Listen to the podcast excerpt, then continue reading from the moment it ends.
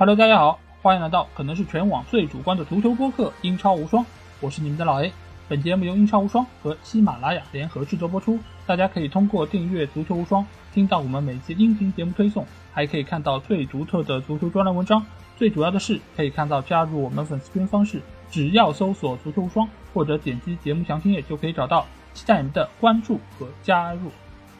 那这期节目我们要给大家来聊一个非常神奇的球队啊，因为这个球队以往在我的印象中一直是一个中下游的球队，在我早年看球的历程中，呃，但是在最近一段时间，尤其是他神奇的拿到了英超冠军之后，我觉得这个球队真的是和他的这个吉祥物狐狸是有一点点类似啊，因为他有很强的一个魔力，而且在前两年他们也是拿到了足总杯的冠军。所以这样一个球队真的是相当相当的有意思。所以这期节目我也是邀请到了一个，我不知道有没有三十年啊，三十年的莱斯特的忠实球迷 来和大家一起来聊聊这个话题，也是来自于播客节目《越位》的主播九尾狐。好，有请他出场。Hello，大家好，很高兴能参加老 A 的节目，感谢老 A 的邀请。我们线下其实聊了好多次了，这次又是线上录制，从来没见过面。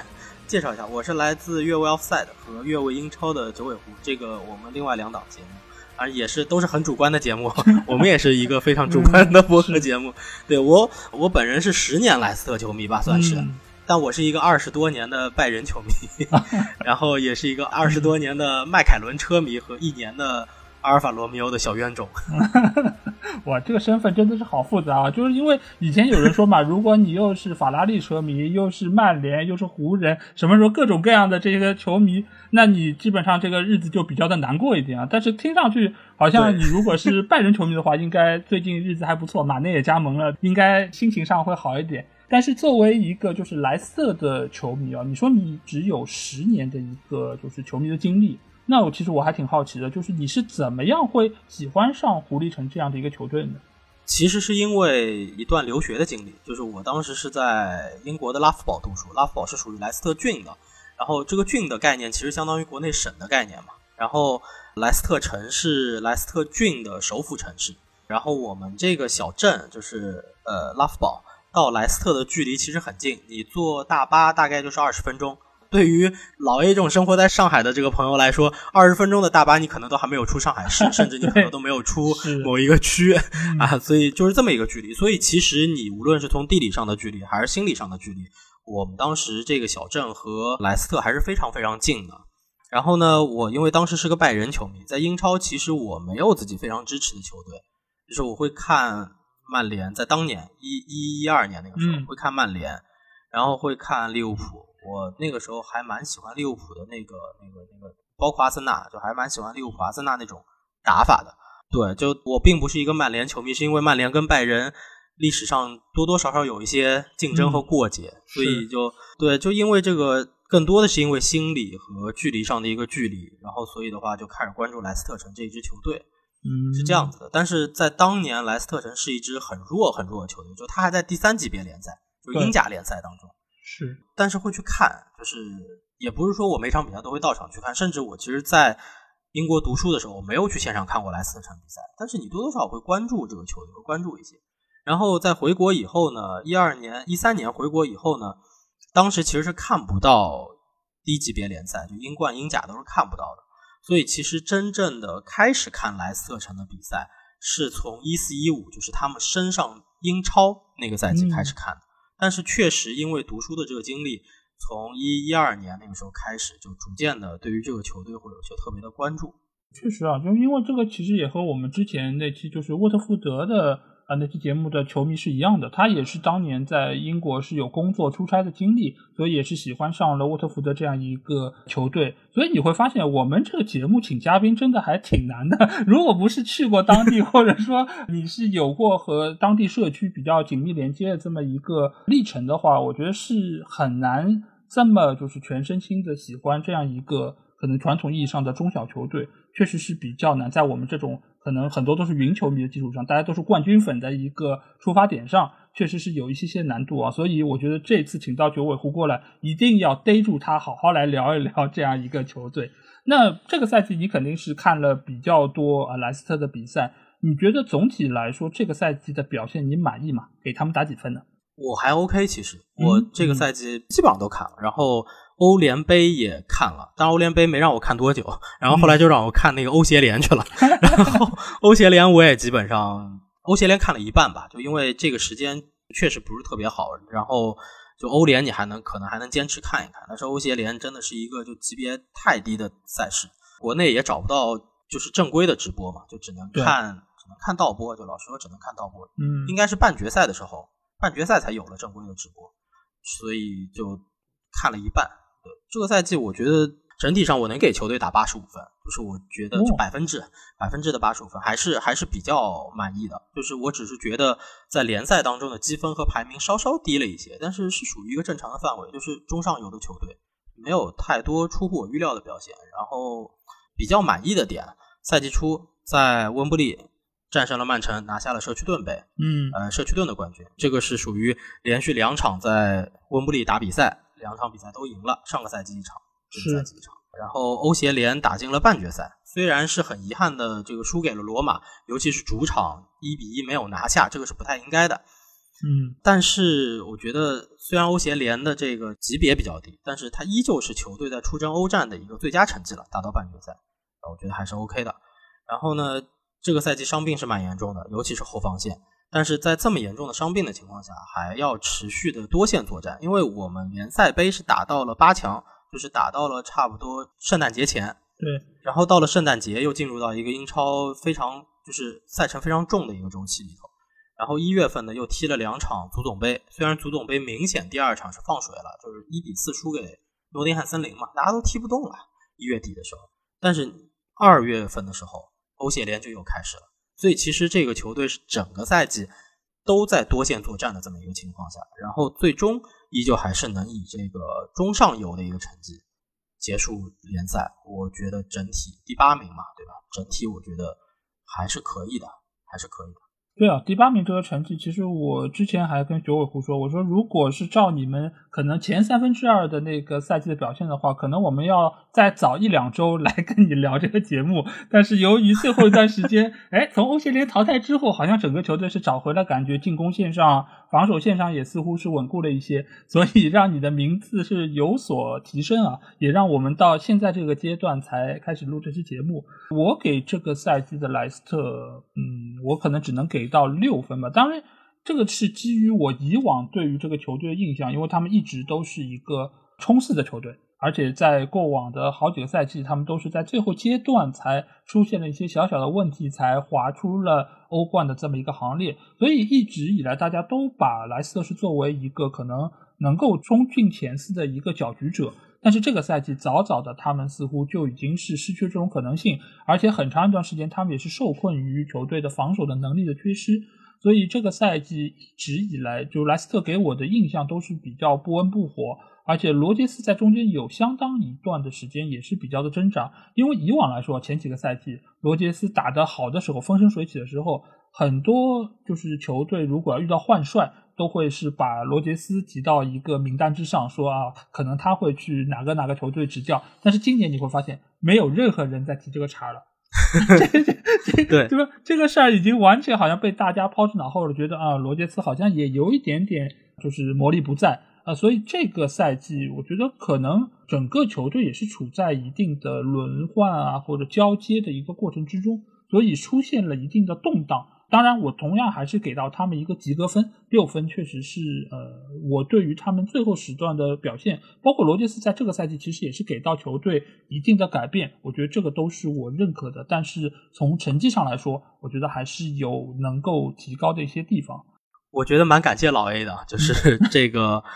把狐狸城已经列到了这么一个级别的球队，就这个确实我没想到，就是确实莱斯特在过去两个赛季。成绩是不错的，就最终都是第五名嘛，而且是一个前四的一个有力争夺者。是，但我觉得两个赛季，就从我的角度来说，两个赛季不足以让一个球队获得这样高的一个赞誉。就是可能我作为球队的球迷，可能对他的要求稍稍高一点，因为其实赛季初的时候，我对于这个球队是有一些期望的。老实说，是有的。对，因为今年夏天我们当时做了一些引援，虽然没有什么特别。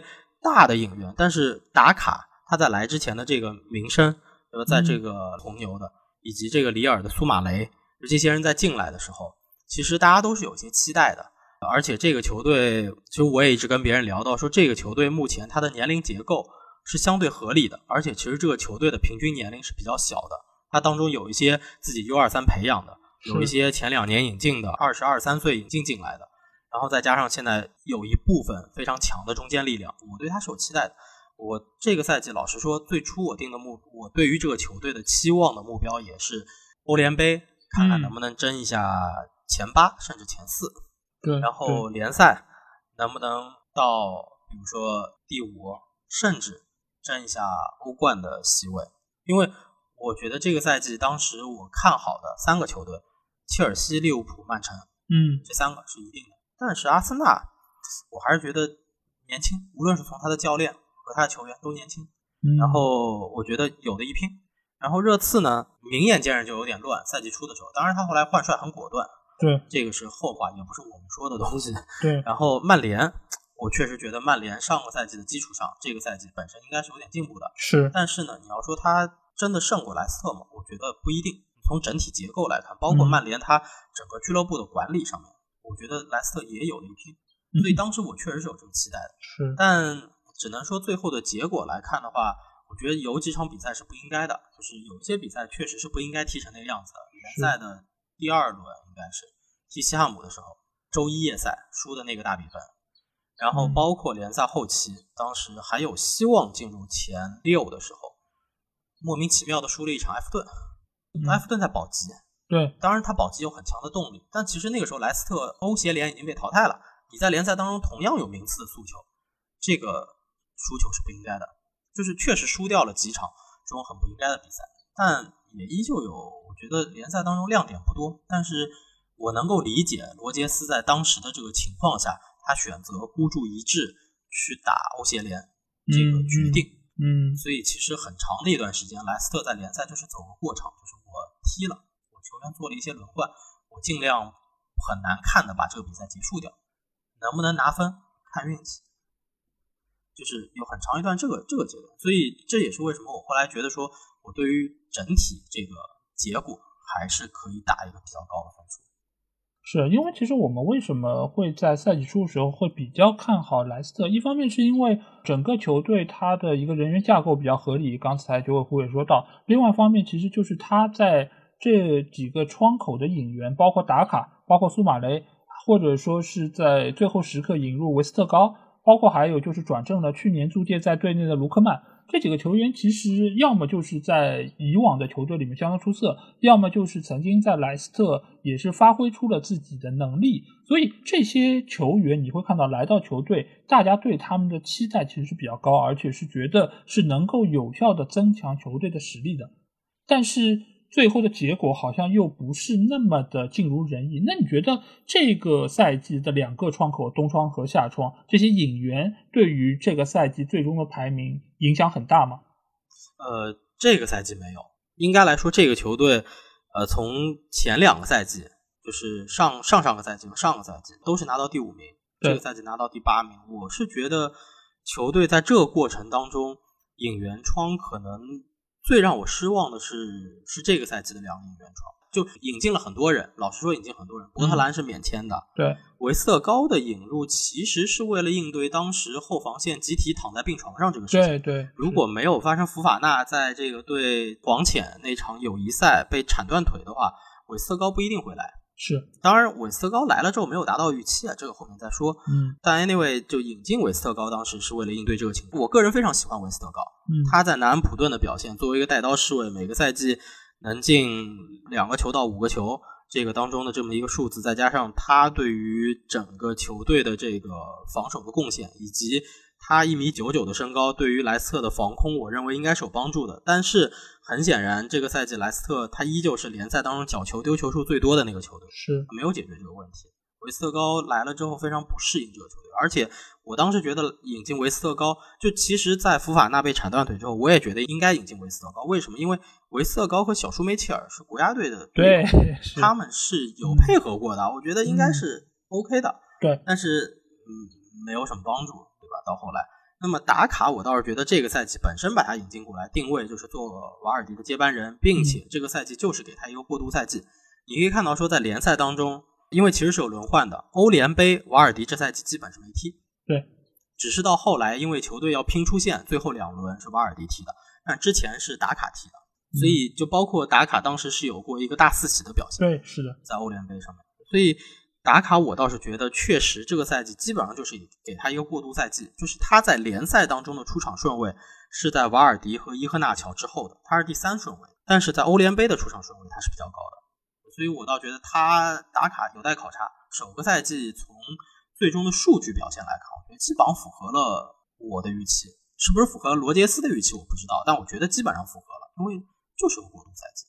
然后卢克曼确实是一个亮点。确实是一个亮点。这个赛季到后来，他是他来的时候其实是作为一个替补人选，他基本上是球队一个替补。但是到后来会发现，很多时候场上要是没招了，索性就让他踢首发了，就是这么一个情况。所以他确实是个亮点。但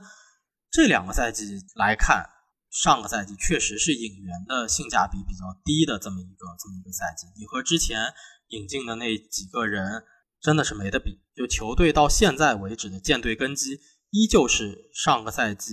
还是上上个赛季，就之前也是租借，后来买断的蒂勒曼斯，嗯，然后包括租借回归的哈维巴恩斯，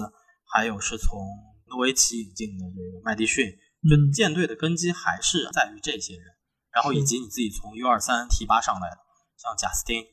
像这个赛季提拔了霍尔，对，之前提拔了卢克托马斯，就这些人逐渐成为了球队的一个。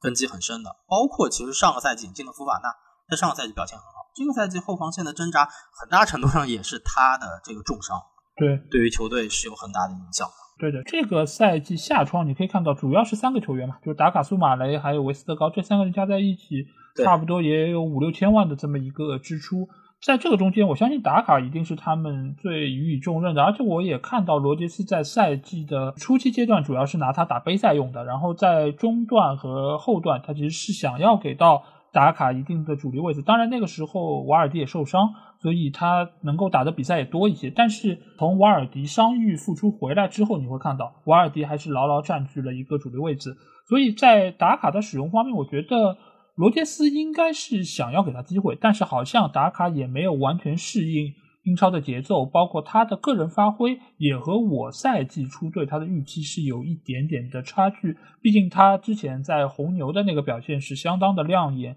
大家也是觉得那样的一个可能神锋级的一个球员来到英超中下游，或者说是给到他全队的一个支援情况下，应该在数据上是能够有不错发挥的。但是最终我们也看到这个赛季联赛的进球数上面。打卡是在队内排不上号的，这个其实还是略微有些让人失望。苏马雷其实是另外一个，我觉得应该是一个实力派的引援，因为之前他在法甲的那个表现，其实也是受到了各方的一个赞誉啊。这个赞誉可能有点像今年的什么琼阿梅尼，或者说是呃上个那个赛季的卡马文加，可能比那个略弱一些。但是他在当时法甲的口碑，尤其是在中场中路这么一个位置，他还是给了很高的一个评价。所以本来我觉得他可能是对于可能恩迪迪是一个不错的弥补，因为恩迪迪大家也知道，一方面伤病多，另外一方面也是转会传也很多，所以苏马雷可能是罗杰斯想要有一个后手，或者说是增强自己在中场的一个厚度，所以引进了这么一个球员。但是苏马雷好像这赛季的表现。也只能说是一般般，没有特别高出大家的预期。那更不要说是韦斯特高，这真的是从前场、中场到后场，这是三个台阶一级级下来。韦斯特高之前在欧洲杯的时候，其实我对他的评价还蛮高的。他作为丹麦队的，就是后防中间，其实是能够给到舒梅切尔挡掉很多的那种威胁球。所以我觉得他的一个表现，包括之前在南安普顿，我也觉得是很不错。那。照理来说，来到莱斯特应该是能够稳稳的做好一个位置，但是你会发现到最后，他在中卫位置上的一个排位，不要说是什么瑟云居、阿马泰，他甚至于比埃文斯还要更低。所以在那个阶段，你会觉得一个当打之年的后卫球员为什么会在整个球队里面这么的不受到重用？那肯定是和球队的搭配，包括他个人的一个能力都没有得到充分的一个发挥是有关系的。卢克曼确实是个不错的球员，包括从他之前在富勒姆那个时候打的那个阶段，我就觉得他是非常不错，因为那时候是从莱比锡红牛就是租借去到富勒姆的嘛。当时他其实也是富勒姆可以说中前场一个非常核心的球员。所以上个赛季到了莱斯特之后，我其实也有关注过他的表现。他确实是在边路一个突破的好手，而且他整个的踢球风格，我觉得和莱斯特是匹配的。所以这个赛季把他能够转正正式签下来，我觉得是一个不错的补强。呃，他也是在相当多的比赛中发挥了他该有的作用。而伯特兰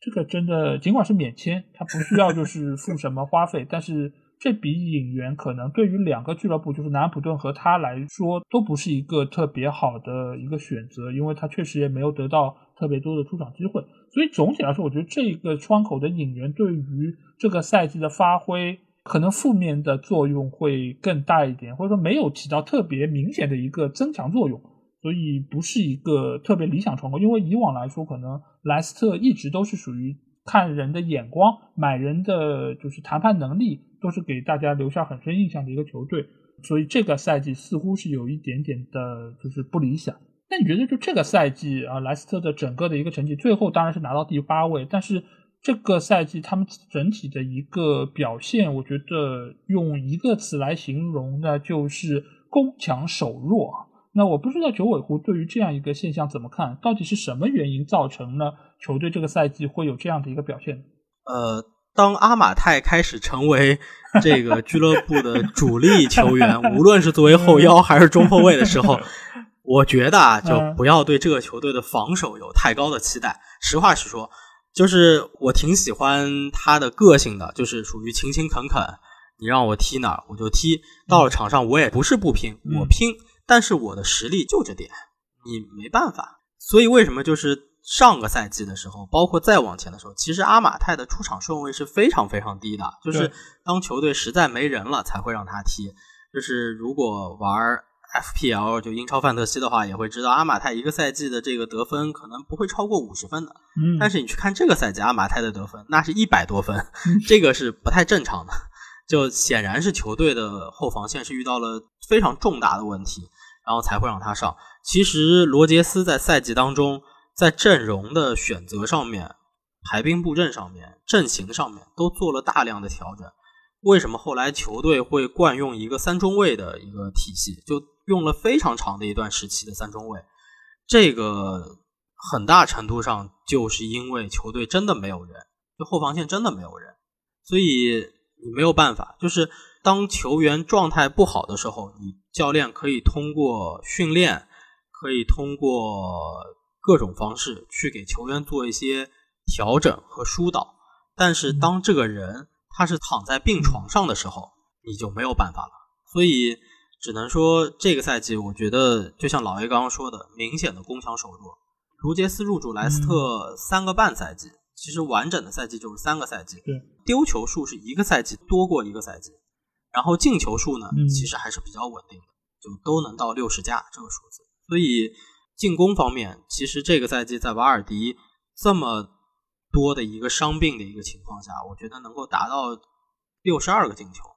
上个赛季这是六十八个，然后再往前六十七个，其实六十二个进球是在联赛排在第五名的。这个赛季来看，我觉得还是做的不错的。但是丢球数五十九个丢球，在联赛已经是要排到倒数了，排到第十四名了。这个确实是有问题，但我能够理解和接受吧，就是因为这个赛季球队的伤病太严重，而且这个伤病是什么呢？就是。轮着上，就 就是赛季初，福法纳躺在床上了，埃文斯也躺在床上了。好，那个时候只剩瑟云居了，这也是为什么买了维斯特高。那维斯特高来了之后，第二场就让他替补上了，就是其实他也没有太多的适应的过程，然后表现是不好。逐渐的，我觉得维斯特高最后是被打的没信心了，就是这个当中也有配置的问题。瑟云居本身就是一个速度不够快，就他并不能给维斯特高去擦屁股的。维斯特高也不是说因为实力问题要要要别人去擦屁股，而是。就像马奎尔一样，就是他的特点就是这么个特点。你边上必须配一个，边上必须配一个能去弥补他弱点的这么一个人。那你配不上来怎么办呢？所以怎么说呢？就他确实是一个搭配的问题。就是维斯特高一米将近两米的身高，你想让他转身快，这是不可能的，对不对？所以你你边上必须给他配一个他能适用的这么一个人，但配不上来。所以这个赛季到后来打过很长一段时间三中卫。就是瑟云巨、阿马泰和埃文斯。我印象当中，埃文斯只要是不受伤，不是躺在床上的那十几场比赛，基本上以打三中卫为主。但这个配置确实一定程度上是当时莱斯特所能用的最强配置了。但他一定会面临一个问题，就是你的两个边路是很容易被人打穿的。因为莱斯特当时配的边路，无论是卡斯塔涅还是卢克托马斯，还是后来伤愈复出的这个贾斯汀，包括用那个里卡多佩雷拉，当然里卡多佩雷拉这个赛季也是反复的有伤病，这些人都是属于多多少少有点攻强守弱的。他如果当他压上去之后，他没有办法能很快的回来。包括曾经甚至用过奥尔布莱顿，奥尔布莱顿甚至打过边后卫，但是奥尔布莱顿已经三十多岁了，就已经进入到职业生涯末期了。你让他这样的来回冲刺，对他来讲是一个巨大的消耗。所以这种情况下，我觉得也只能这样，就去接受这个赛季它是一个过渡和调整的赛季，就很多的位置也都在磨合，所以从阵型上它都是不稳定的，那就只能是这个样子。而且赛程一直是非常的密集，就到了赛季末，大家发现要补赛的时候，莱斯特城的补赛是所有球队当中最多的那一批，就最多也就是补三场嘛。莱斯特城就要补三场，就是因为你永远插不进去比赛，一直在踢各种杯赛。对对，这个赛季我觉得，呃，莱斯特的防守线其实主要还是出在福法纳那个问题，因为福法纳他无论是在个人能力还是从所处的这个位置，对于球队来说都是非常重要的，所以他的伤缺再加上。赛季初可能埃文斯的那个受伤，使得整个后卫线的人员真的是有一些捉襟见肘，而且这些就是能够打比赛这些球员，你会发现他们的同质化还挺严重的，都是属于那种转身不是那么快，而且本身又是属于那种可能身体比较强壮，我可以去拼一拼，所以都有点像马奎尔的这么一个路数啊。所以我觉得，呃，在这个赛季的前一段的比赛中，经常能够看到碎云居也好，阿马泰也好，有一些。可能可以被列为集锦的那种防守失误，这个其实也和航母掉头是一样的嘛。呃，你一个球员如果经常性的能够看到这样的动作或者场面，只能说明一个问题，是整个球队的防守体系出现了问题，而不是说你个人的能力有多大的问题。因为他的能力其实一直都是这样，孙云区前两个赛季的表现也非常出色。阿马泰尽管他不是一个具备主力实力的球员，但是他最起码也是有一定的单防能力的。但是这个赛季你会发现球队千疮百孔，有各种各样莫名其妙失误，再加上呃维斯特高上几场比赛之后打不出他的在西呃南安普顿的能力，那他也就是做壁上观。但是我们也知道维斯特高这个球员他一直以来的能力是不错的，只是看你这样的一个球队能不能用出他的个人特点，包括在丹麦队，包括在南安普顿，他都有相当稳定的一个发挥。相比于可能南安普顿其他的那几个什么贝德纳雷克。或者说萨里苏这样的球员来说，他的个人能力还是更强的。但是为什么到了莱斯特他会放到这么后面？那显然就是罗杰斯在对比了他的个人特点之后，觉得呃他的优点有，但是好像不如其他的中卫球员那么出色，而他的缺点又更容易被放大的情况下，他只能坐在替补席上。所以这个引援对于各方来说都不是特别理想。那另外一方面，这个赛季不得不说，尽管失了很多球，尽管。可能失球数比降级的伯恩利还多，但是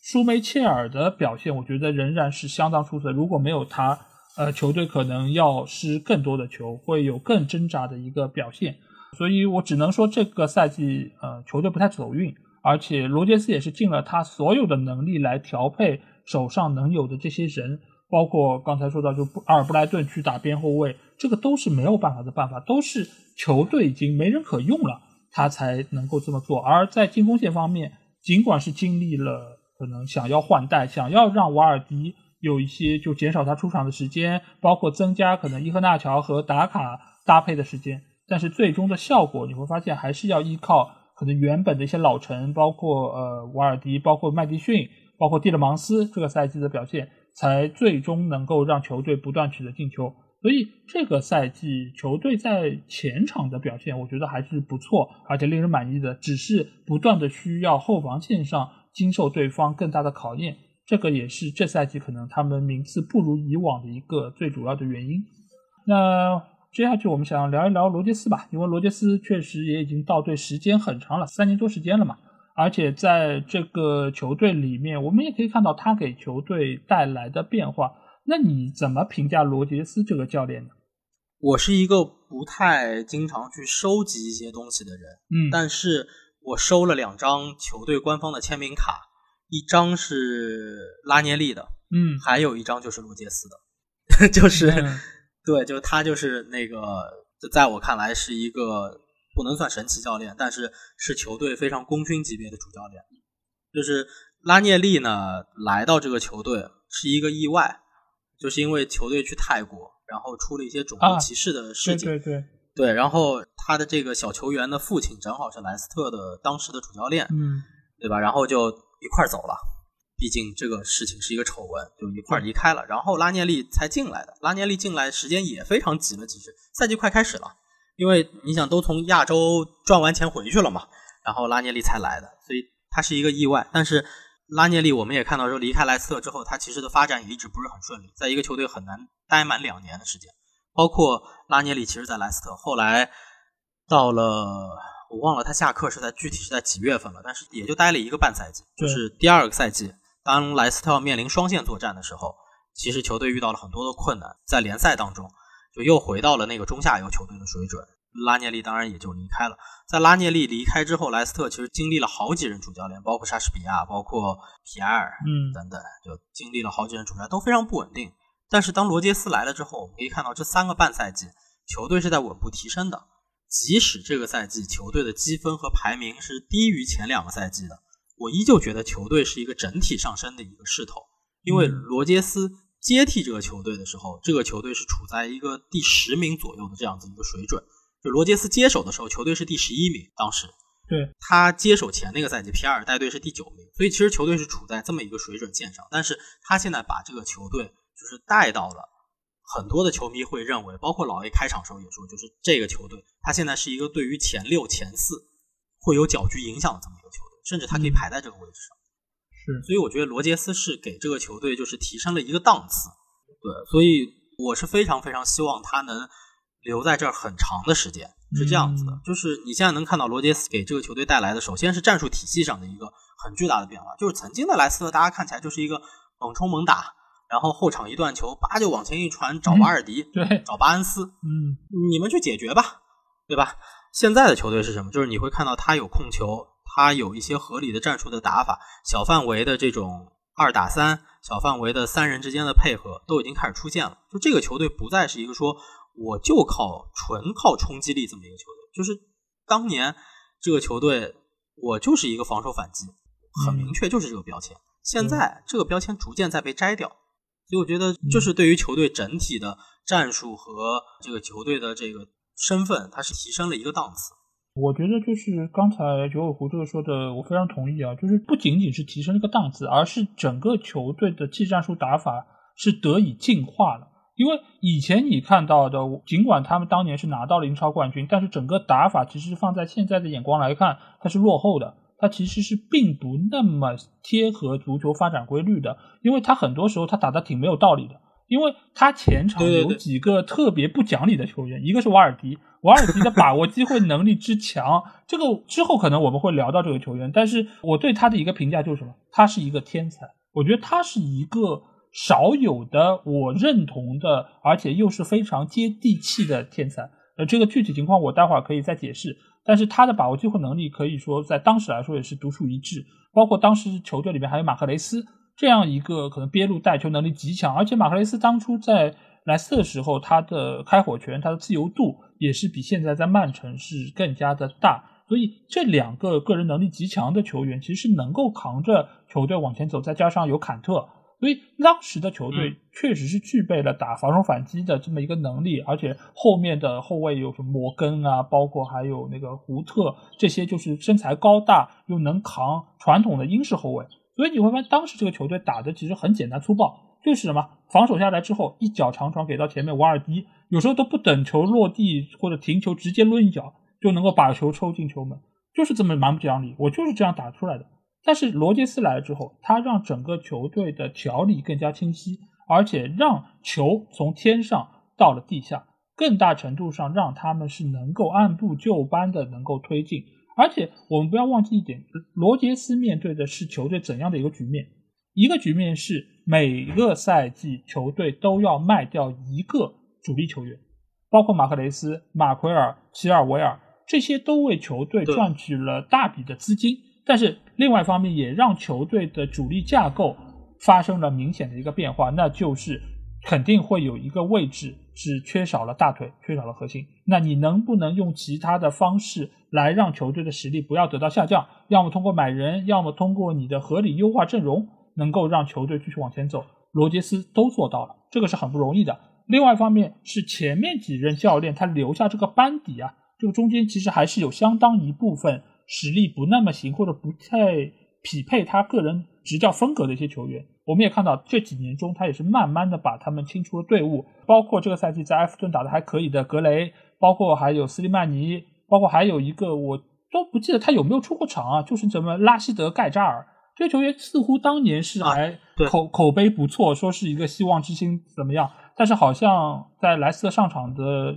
场次大概也是个位数。然后后面好像是到土耳其去，不多不多。对对对，还有包括这个当时阿德里安·席尔瓦，包括本科维奇，对，都是都是一些比较失败的引援，就是球员在球队当中没有做出太大贡献，然后现在是逐渐被清理出球队的。对对，因为当时其实罗杰斯有这样一个使命，就是要让这些球员走，而且当时这些球员有的就是买进来的价格还挺贵的。所以当时俱乐部也是花了不少的冤枉钱在这些球员身上，而罗杰斯通过自己这么多个转会窗的，就是悉心的调教吧，把这些就是冗余球员给清掉，然后买入了一些符合体系的，再拿一些核心球员换钱。所以这几个赛季，他不只是在球场内的这个工作做得非常到位，他对于整个球队的梳理、三条线，包括还有青年队的提拔，他都是做得相当出色的。所以这个教练真的对于莱斯特来说是一个居功至伟的存在啊！当然，这样优秀的一个教练肯定也没有办法被英超联盟的其他豪门所忽视啊！因为阿森纳、曼联其实在当初要换帅的时候都有传过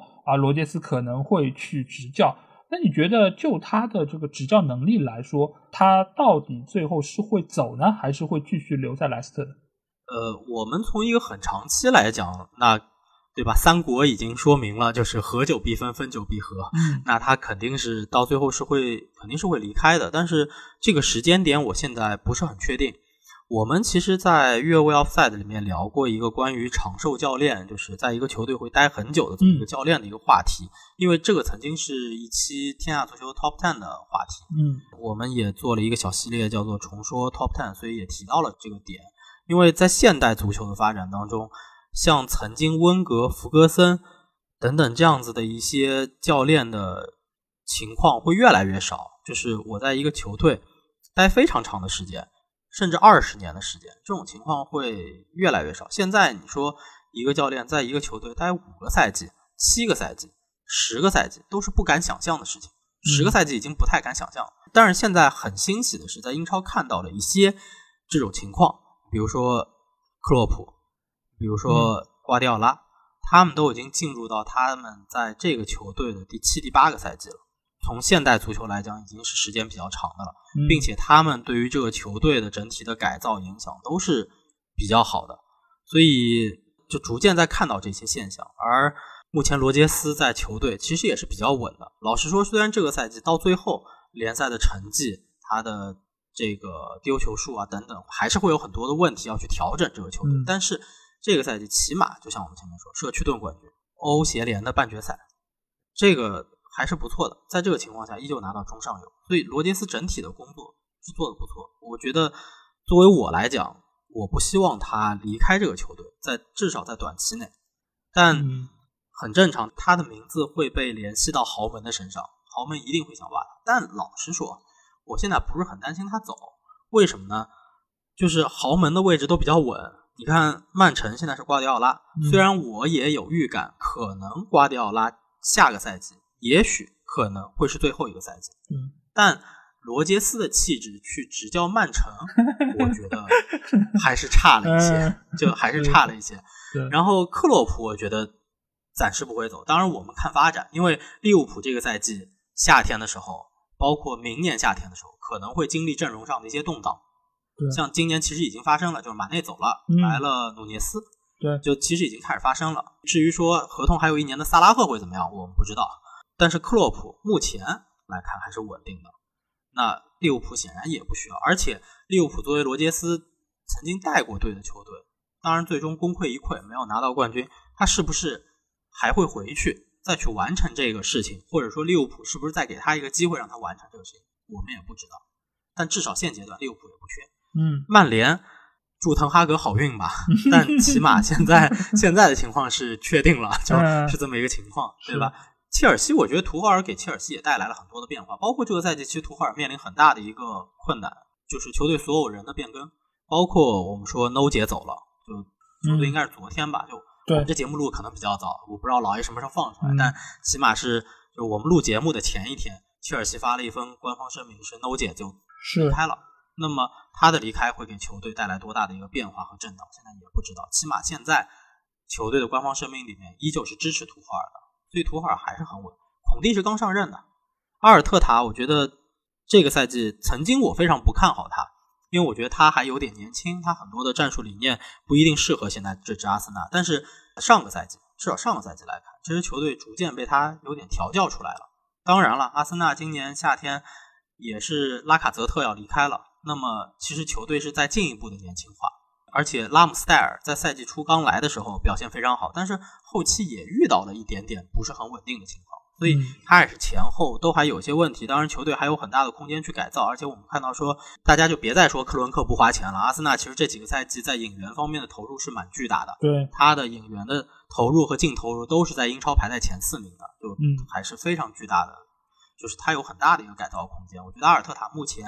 现在给阿森纳带到这个成绩，今年也有希望争四的，也是比较稳的。所以其实现在你说 top 六的球队，他的主教练位置上都有人，有的都很稳。我觉得罗杰斯也确实没有空间，没有地方去。你要是去狼队、去西汉姆这个球队，我觉得跟莱斯特是一个级别，就是大家都差不多，就谁上谁下，可能排名上也都很正常。包括埃弗顿，埃弗顿其实也很乱。你看贝尼特斯 到到这个安切洛蒂，再到这个什么。对吧？就也很乱，所以就没有必要。就对于罗杰斯来说没有必要。我觉得他这一路走过来挺不容易的。当年在利物浦差点拿冠军，后来没拿，差一点点就滑倒了。然后他被炒了，被炒了以后他去苏超，对，可以说是卧薪尝胆。当时有了一个机会让他回到英超，执教一支曾经拿过冠军，但是就是一支中游球队，摆明了就是一支中游球队。你能给他带到什么样的程度？我觉得他现在这个工作完成的很好。莱斯特当年拿冠军，有一定的偶然因素在里面，也有一定的就是球队和教练的搭配组合在里面。但是你能看到说，当年那支莱斯特就是踢防守反击，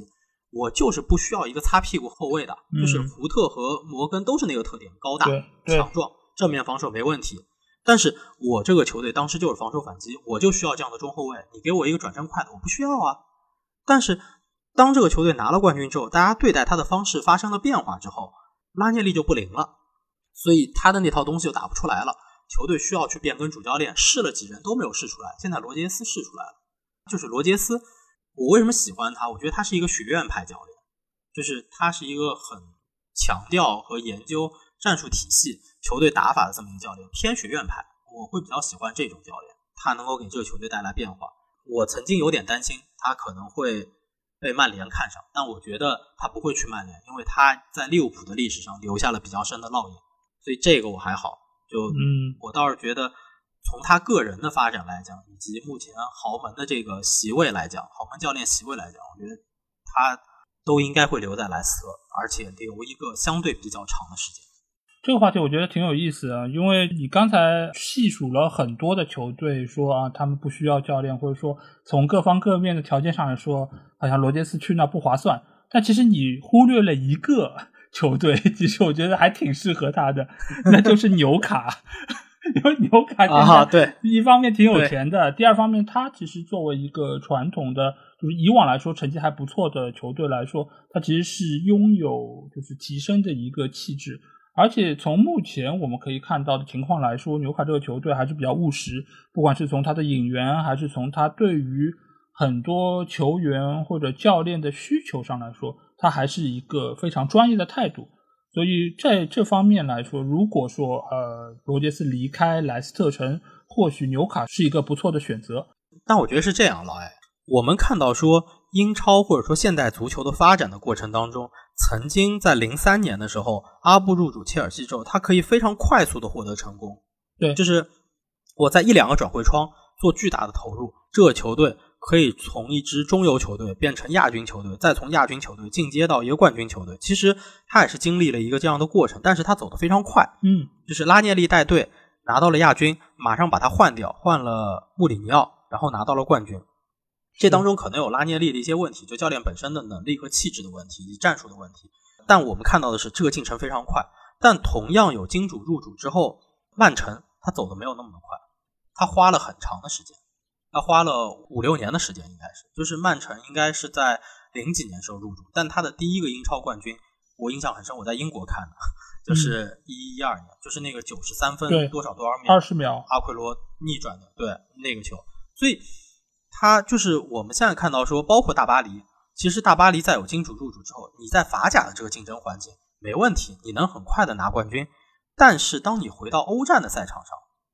那就不是那么回事儿。嗯，所以现在的纽卡可能面临的就是这个问题，就是他需要一步一步来走。我觉得纽卡在现阶段可能埃迪豪是一个比较好的选择，但的确啊，的确不否认，可能两三年以后，当这个球队进阶到就是另一个。档次的时候，就是他现在从纽卡从一个保级区的球队，然后进阶到一个中游偏下一点点的球队，在他要往上再去进阶的时候，他可能是会需要换教练。到那个时候，可能呃罗杰斯啊或者其他的教练就会成为他的选择。因为我一直是很认可罗杰斯的带队能力，所以我觉得他在莱斯特当然是呃非常考验他的一个就是排兵布阵，包括用好球员的水平问题。但是如果他能够去到一个资金更加充裕，而且买人方面不瞎来，更加尊重专业的这么一个球队，或许对他来说会有更大的自由度，会有更多的一些可供他调配的球员到他帐下。这个我觉得是罗杰斯更爱看到的。你并不是说你球队钱越多就越好，这样大巴黎其实是个很好的例子，就是他钱很多，嗯，但是他买的人真的是教练需要的吗？不是的，真的是贴合球队发展的吗？也不是的。所以他这个球队和曼联其实是一样的，就是他们并不完全让专业的人做专业的事儿。而罗杰斯和纽卡在这方面，我觉得他们是契合的，他们是有可以提升的，就是可能性。而且目前来说，他也是你刚才提到的那些，包括埃弗顿也好，包括西汉姆等等这些球队来说，可能是硬件条件各方面就是储备更加充足的一个球队。当然，我觉得罗杰斯，嗯，我觉得他不离开莱斯特也是一个相当好的选择，因为他其实过往就在利物浦的这个执教经验，我觉得也是给他上了非常深的一课。就是有时候并不是说你去到好的球队对你的执教就越有帮助的。当时的利物浦其实和现在当然也是有所区别，当时因为也没有像爱德华兹这样的这么优秀的就是总监在那边，所以。呃，罗杰斯其实当时在管理利物浦的时候，也是遇到了相当多的一些困境，包括买入的球员没有办法能够让他很好的使用，包括他在俱乐部内部的决策权其实也是相当有限的。当时我记得好像在内部开会的时候，也是说罗杰斯的很多的决议最终都是被俱乐部给否了，所以也是最终造成了他是啊负气下课这样的一个结果。所以在那些大球队，其实他的很多的理念没有办法像在莱斯特这样得到充分的执行。尽管莱斯特可能说卖人就卖人了，但是在其他方面的一些决策，他真的是能够做到，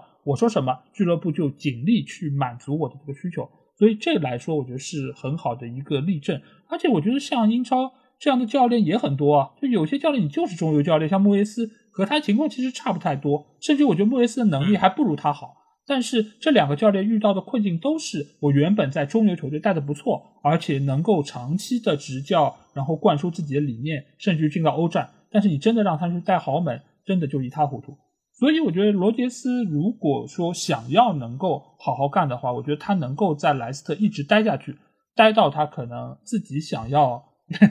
就是走人，那可能他才会就是离开球队。而且现在你说到就是一个教练也好。呃，在一个球队待的时间很长，这种局面我觉得可能会慢慢的变多，尤其是在中游球队甚至中下游球队会变多。为什么？因为对于那些球队来说，炒教练的成本会变得越来越大，这个对于他们来说是一笔不必要的额外支出。可能他们在最早请这个教练来的时候，他们就会非常仔细的考量。另外一方面，既然我把你请来了，我就会尽量符合你的要求，而且也不会因为一点点成绩的起伏就来挑战你。所以在现在的中下游，我可以很明显看到，就比如说像哈斯许特尔，其实他也已经是得到了南安普顿非常大的一个信任，包括布伦特福德的那弗兰克。这些人物就是他能够在这个球队里面已经是有深深的烙印在中间，所以他们也能够在球队里面待很长时间。而罗杰斯显然也是这样的一个代表，所以尽管他会和豪门联系在一起，但是我觉得他自己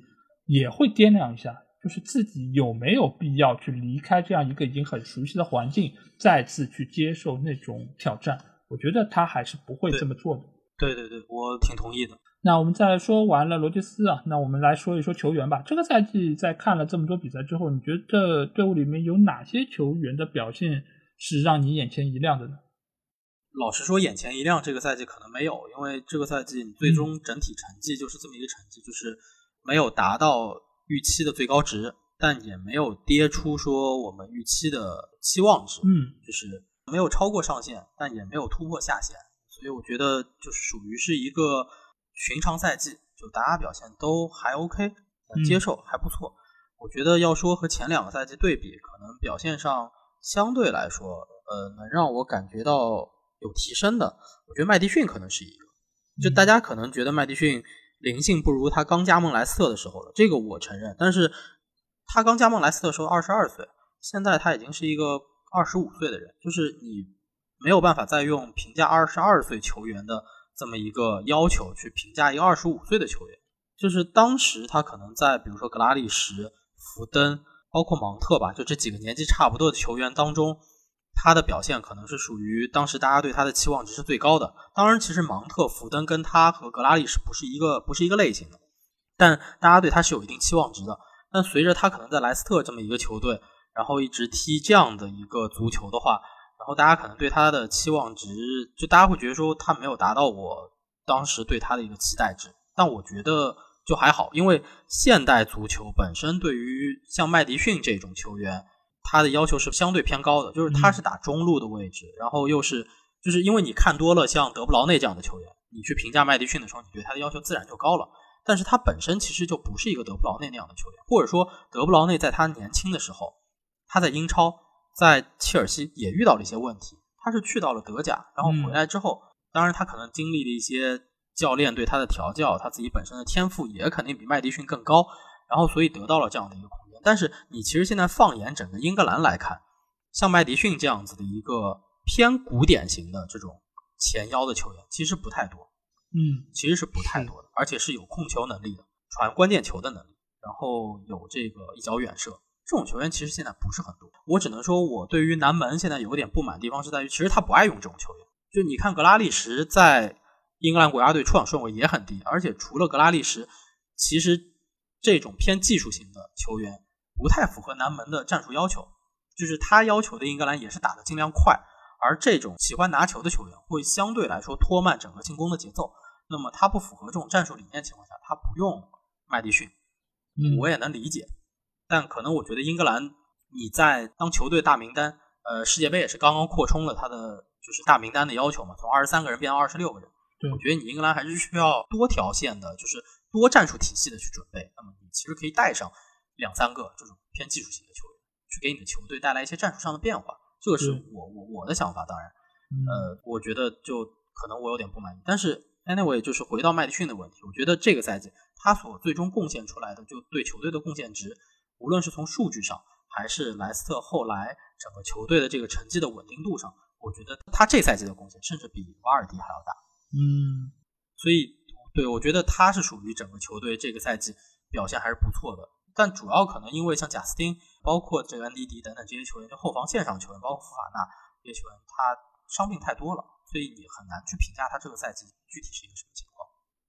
对，因为这个赛季我们看到瓦尔迪尽管是进球最多，但是麦迪逊其实才是整个球队参与进攻数量最多的球员，他是进了十二个球，然后有八个助攻，可以说是在进攻层面上是比较全面的一个球员。而且除了你刚才说到他那些就是传球能力，包括他的一脚远射能力，他还有相当不错定位球能力。所以这个球员其实，在现在的球队，不管是莱斯特还是英格兰国家队，其实都应该是有一席之地。尽管可能他在定位球能力上面和沃德普劳斯呃不相上下，或者可能弱一些些，但是他在全面性上显然是要比普老师可能是更加适合南门，应该是要带到球队里面带到卡塔尔去的一个球员。我觉得还是非常不错，而且这个赛季从莱斯特的表现上来说，我觉得整个中场线其实都非常不错，蒂勒芒斯也好，麦迪逊也好。但是给我印象最深的，反而是从 U 二三提拔上来的那个豪尔，因为豪尔这个球员以往他是没有看到过他上场，所以是这个赛季才发现的一个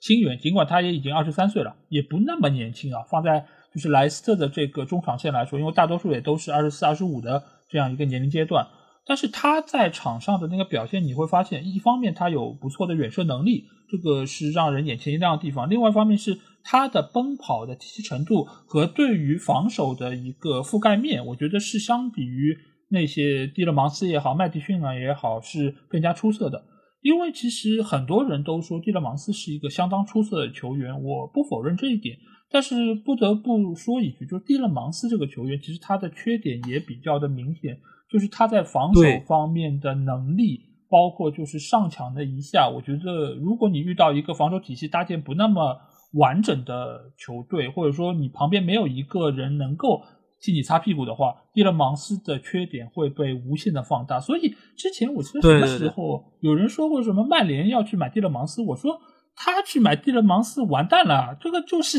你要无数次的看到马奎尔在掉头的这个局面，因为他不具备这样一个防守能力，所以他可能如果去到阿森纳队，或许可能是个不错选择，毕竟有帕蒂在那边，可能能够给他解决掉很多的这些问题，能够更充分的发挥他在进攻方面的优势。但是就是这样一些球员在罗杰斯的一个搭配之下，我觉得他能够很合理的捏合他们各自的特点。而豪尔在这个中间，我觉得是一个比较全能的球员，就是他可能呃进攻方面没有那两个球员那么出色，但是他是一个很平均的球员，他能够更大程度上弥补那些球员所犯下的一些问题，或者弥补他们的一些缺陷。所以豪尔这个赛季的表现，我觉得是相当不错的。呃，而且这个也可以看出罗杰斯对于年轻球员的一个培养啊，也是一步一个脚印在提升吧。因为前几个赛季可能哈维·巴恩斯也是他提拔出来的，而且打的也是非常出色，现在已经是成为了球队非常重要的球员。这个赛季好像哈维·巴恩斯也是球队助攻最多的球员，所以这方面我觉得都是能看出罗杰斯的功力在中间。那除了就是这些表现比较好的球员之外，肯定也有一些可能没有达到各方预期的。那你觉得这一个赛季最让你失望的球员是谁？最让我失望的，老实说啊，嗯，是蒂勒芒斯。是啊，对，就是其实刚刚老 A 补充特别好，就是说那个豪尔，其实你要说这个赛季真正亮眼的，我觉得卢克曼是有点亮眼的，因为他来的时候定位比较低。然后最终其实，在球队当中坐稳了一个，起码是一个轮换主力这么一个位置。我觉得，而且他的整体的数据表现，我觉得作为这么一个价格的球员还是挺好的。然后剩下就确实是豪尔，就是麦迪逊跟豪尔这两个人。因为豪尔，我也在这个别的节目里头，我也推荐过豪尔。就是我当然不是因为他能拿分，他这个位置其实拿不了多少分。就从英超范特西游戏来讲，他拿不了多少分。但是这个小孩儿，他给我看到是什么？就是。他虽然才二十三岁，但他长的那个脸啊，就挺成熟的，嗯，尤其是留着那小胡子，对吧？然后这个非常的成熟，看起来，而且他在场上处理球的合理性上面就比较合理，而且他是那种就让你看起来是有一定身体对抗能力，但是脚底下功夫又还可以的这么一个球员，是，所以确实是他是今年本赛季挖掘出来的一个很有希望的年轻球员，也是因为他。这个赛季表现让我现在有底气。我说，蒂勒芒斯，你最好给球队留下一笔钱，赶紧走。就是 真的，前两天看到一条消息，是因为好像今年夏天大家对于蒂勒芒斯又有了一个重新的评估，现在好像没人买他了。嗯，然后他可能又要和球队续约一年。当然，续约一年，他的合约变成两年，他明年夏天依旧会面临要走人的问题，就可能要走人的问题。但为什么他现在就是面临到一个说可能就没有人买他？其实也是蒂勒芒斯，就像刚刚老爷说的，蒂勒芒斯的缺点是很明显的。嗯，其实他的身边是需要有一个像恩迪迪或者门迪这样子的人在的，所以就蒂勒芒斯这个赛季我不记得次数了，但是起码有三次他在禁区内莫名其妙送点球，是就是对方球员还在禁区的脚上面。然后也对球门没有什么威胁，其他的防守球员基本上上是一个站定的一个这个情况，然后他就莫名其妙伸了一个脚，把对方给绊倒了，对，然后就送了个点球，就这种情况非常常发生，而且蒂勒芒斯出现一个什么情况，就是在赛季的后半阶段，他在场上也有点打酱油，就是他觉得我可能要走人了，因为当时关于他的传闻也很多。他觉得我要走人了，下个赛季什么情况跟我也无所谓了，就这个球队踢不踢欧战跟我也无所谓了。虽然他在场上，但多多少少有那么一点点的出工不出力。所以其实老实说，因为我现在也在一个，就我们是一个很小的圈子，莱斯特城在中国的球迷这么一个群体，然后有微信群啊什么，大家有时候也会聊。然后其实大家现在对于蒂勒芒斯第八的这个态度，就是一个你如果要走可以，你给球队留笔钱就行，你就赶紧走吧，就反正。就身在曹营心在汉了，所以他老实说，上半赛季有一些比较好的表现，四比二赢曼联那一场，那一脚惊天的吊射，嗯，对吧？有一些比较好的表现，包括上个赛季足总杯确实也是他一脚远射，一比零赢的切尔西，这些都是他留给球队一些很好的记忆和回忆。我们也很感谢他在莱斯特最近这几个赛季里面，他其实给球队做出了一定的贡献。但是现在的情况是，我觉得。他这个赛季表现没有达到我们最终的预期，尤其是下半阶段没有达到球队和球迷的预期。如果说能有一个球队想买他，留下个四千万左右，我觉得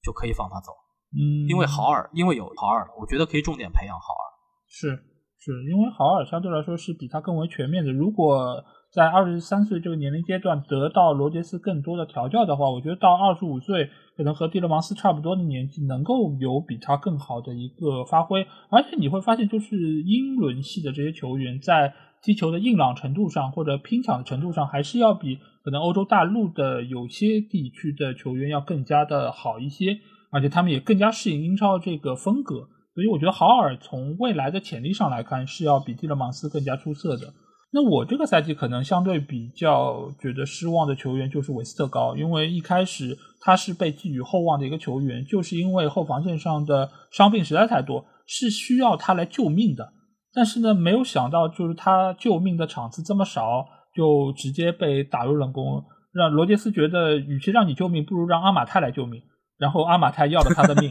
对吧？就这其实也很也很搞笑一件事儿，就是。估计他自己内心也是有一些些的失落和不甘吧，但是这个就是现在足球，你到了这个体系里面，可能你不是最出色的那个，那你就只能就是在替补席上过很长时间。所以无论就是从俱乐部为他花的这笔钱，还是他的发挥来说，我觉得都是间接的造成了呃莱斯特这个赛季失球数这么多。因为你想，如果是一千多万买了韦斯特高这样一个级别的后卫来到球队，可以无缝链接。不要说超出他的身价，就是打出他平时的水平来说，那我觉得莱斯特的失球数最起码少十个吧，这不是一个特别夸张的数字。再加上舒梅切尔这个赛季真的也是有很多呃神奇的扑救，我觉得少十个是很正常的。是，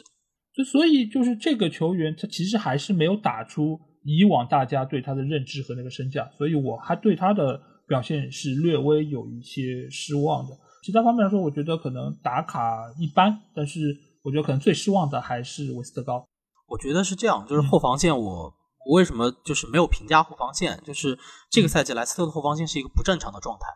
所以韦斯特高确实就是作为当时球队把他买过来，其实是救急的，就是从决定买他到他来到球队不到一周的时间，就很快，非常快就要买他，然后花了一千五百万。但后防线我真的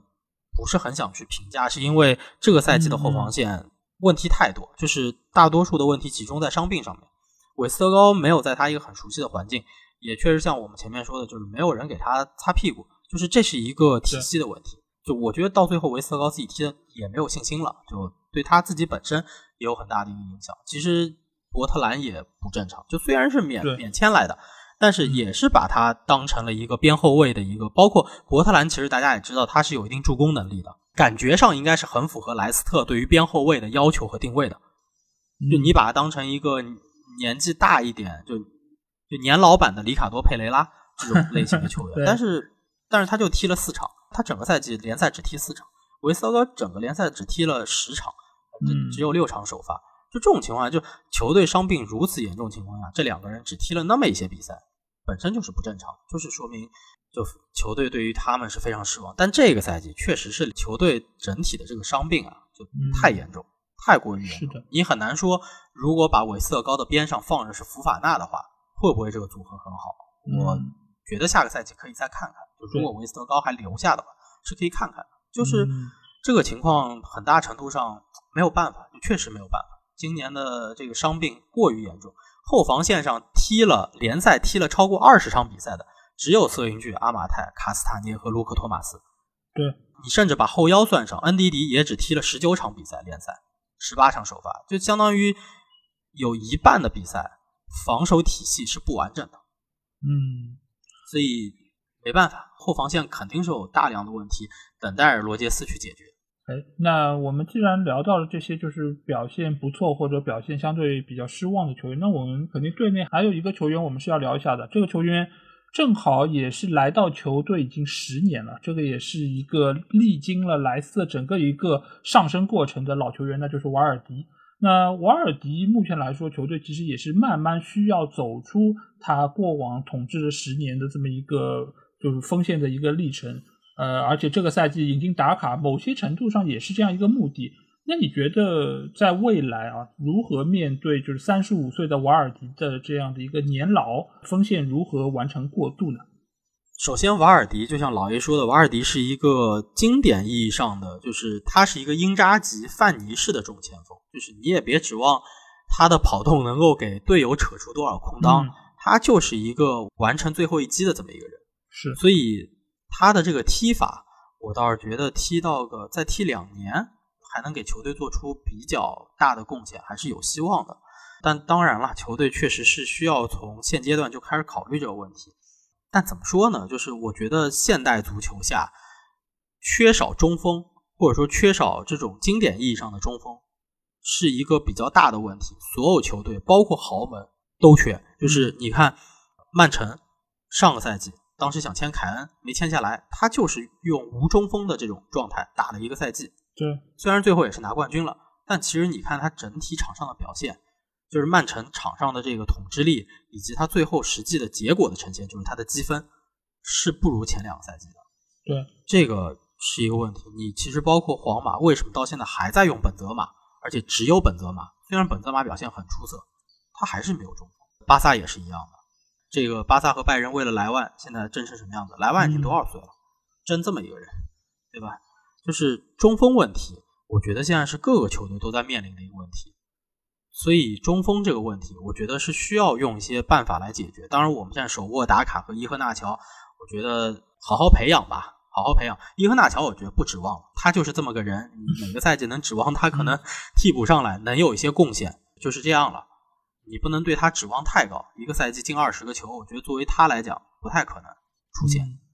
他已经基本定型了，就一个赛季十几个球，你就能指望到这个程度。打卡可能培养一下有希望，但解决瓦尔迪的问题，我觉得需要向曼城和利物浦去去学习，就是你需要在中场线或者说整个进攻体系里头去做一些更改，需要中场的或者说两个边。我们既然说，就现在的意义上，四三三这两个最前面那个三的两个边去做一些贡献，就是我们说传统意义上的边锋去做更多的贡献。所以为什么就是像哈维巴恩斯，然后另外一边可能现在是有问题的？因为当时从纽卡引进这个佩雷兹的时候非常有意思，引进这个阿约泽佩雷兹是二零一九年的夏天，然后阿约泽佩雷兹在一八一九赛季在纽卡表现非常好。然后一九年的夏天，大家都知道发生了一件事情，就是英超亚洲杯。然后纽卡也是作为其中一支参赛球队来到中国。那个时候我在一家媒体工作，正好有这么一个机会，去前方去参与英超亚洲杯的整体的运营和报道。然后当时就和纽卡的新闻官聊得非常好。然后我告诉他我是莱斯特球迷，然后他说他很伤心这个事情，因为他们 因为莱斯特买走了他们最好的进攻球员。对，当然阿约泽佩雷兹在来到莱斯特之后，这几个赛季其实表现没有达到预期。是，但。球队依旧把他留下了，就依依旧留在球队里。我也不知道这个赛季夏天会不会把他卖掉，或者还是会把他留下。呃，明年会不会再给他一份合约？但是其实莱斯特在做这方面改变，就像老 A 刚刚说到的，巴恩斯的表现其实也是不错的。就是莱斯特现在对于中场线，像麦迪逊啊、巴恩斯啊，包括其实豪尔是有一脚远射的能力的。然后在另一条边，阿约泽佩雷兹、卢克曼等等这种，就是在边锋上面，还有在中场的进攻球员上面去做一些改变，来一定程度上弥补瓦尔迪因为年纪逐渐变老，然后他可能丢失的一些进球的能力和进球的数字。嗯，就这个其实也是曼城在解决这个问题的时候的一些办法，包括也是切尔西在解决这个问题的时候的一些办法。就是为什么芒特、福登等等这些，就原来是打中场，但是是进攻型中场球员，其实现在在球队的整个战术体系、进攻战术体系里面承担越来越大的一个责任。我觉得，就现代足球的发展，可能对于中场、进攻型中场在这一块的要求会越来越高。是的，我我觉得瓦尔迪，我在节目刚开始的时候就说到，我觉得他是个天才。这个天才怎么定义呢？你可以说梅西是天才，C 罗是天才，他们都天赋异禀，他们都是好像不属于这个地球上的人类啊。但是瓦尔迪是一个脚踏实地的，真正通过自己的努力，当然也有他的天赋。完成的这样一个神级的蜕变，因为我们也知道，以前瓦尔迪是在非常非常低级别的联赛效力过，而且也是不断的通过自己的打拼爬到现在这个位置，而且拿到了英超冠军等等一系列荣誉，包括金靴。那所以瓦尔迪对于现在莱斯特来说是一个呃，或许就是梅西的存在，C 罗的存在，他的离去当然是必然。另外一方面，你要指望一个人来填补他的空缺也是不现实的。因为他的把握机会能力之强，我真的好像全世界也找不出几个人能够跟他放在一起比较。你所以你也很难指望你仅凭一个打卡就可以替代他的位置。